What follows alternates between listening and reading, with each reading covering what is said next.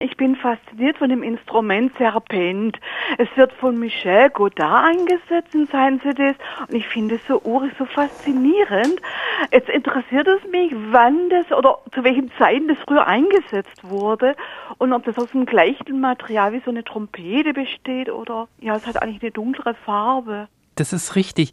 Das Instrument ist nämlich nicht aus Metall gebaut, also aus Blech gebaut, sondern meistenteils aus Holz. Ah. Das, ja, genau, und ist dann mit Leder umwickelt, wow. damit es nämlich alles schön dicht ist. Denn das Instrument besteht aus verschiedenen Segmenten. Sie können sich vielleicht, wenn Sie das Instrument vor Augen haben, ja. wissen Sie ja, dass das Instrument so wie eine Schlange aussieht. Ja, ja genau. Und daher kommt ja auch der Name Serpens, also Serpent für dieses Instrument. Ah, ja.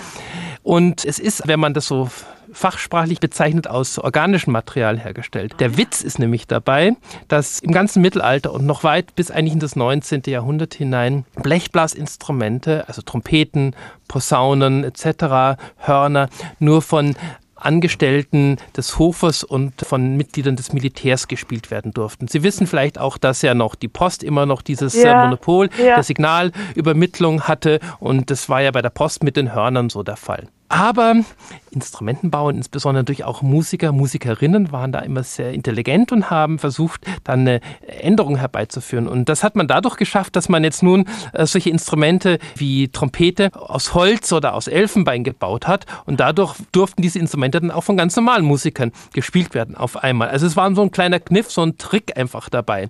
Und der Serpent ist das Bassinstrument zu dem sogenannten Zink. In Italien wird das Instrument als Cornetto bezeichnet. Der Zink ist so ein leicht gebogenes, etwa so lange wie eine Altblockflöte, aber so leicht gebogen und mhm. läuft auch so konisch, erweitert es sich, ist manchmal auch eckig und es wird mit einem Kesselmundstück, so wie eine Trompete auch gespielt hat, aber allerdings Grifflöcher. Dadurch können Sie vielleicht ein bisschen mehr hervorbringen als aus einer Trompete ohne die späteren Ventile dann. Und die Autoren gerade im 17. Jahrhundert sagen, dass dieses Instrument quasi die menschliche Stimme auch ersetzt hat. Und der Zink ah, ja. wird auch heute in den Ensembles wieder zahlreich gespielt. So. Und jetzt nochmal auf den Serpent Serpent zurückkommend. Der Serpent ist eigentlich das letzte Instrument, das aus dieser Zinkfamilie übrig geblieben ist.